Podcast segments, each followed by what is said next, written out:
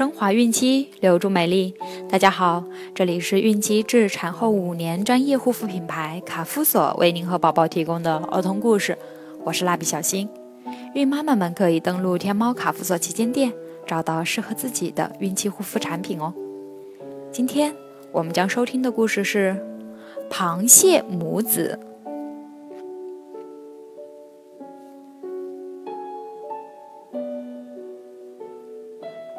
傍晚，螃蟹妈妈带着小螃蟹到海边去散步。微风吹拂，夕阳斜照，层层浪花拍击着海岸。岸边一排高大的棕榈树，稠密的树叶发出沙沙的响声。树荫下坐满了纳凉赏景的人们，好美的景色啊！螃蟹妈妈看到人太多，想快点走过去，因此就催后面的儿子走快些。突然，他发现儿子是横着身子走路的，样子非常难看。他十分生气，于是厉声喝道：“小东西，还不快快纠正走路的样子！我的脸都让你给丢尽了！”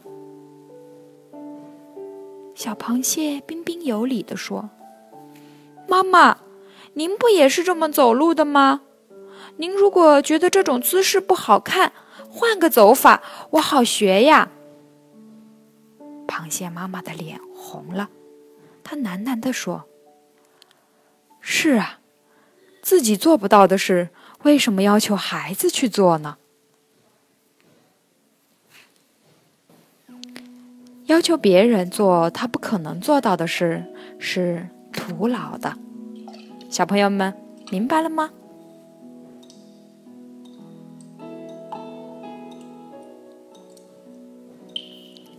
好了，今天的故事就讲完了。朋友们，记得订阅哦！卡夫所提供最丰富、最全面的孕期及育儿相关知识资讯。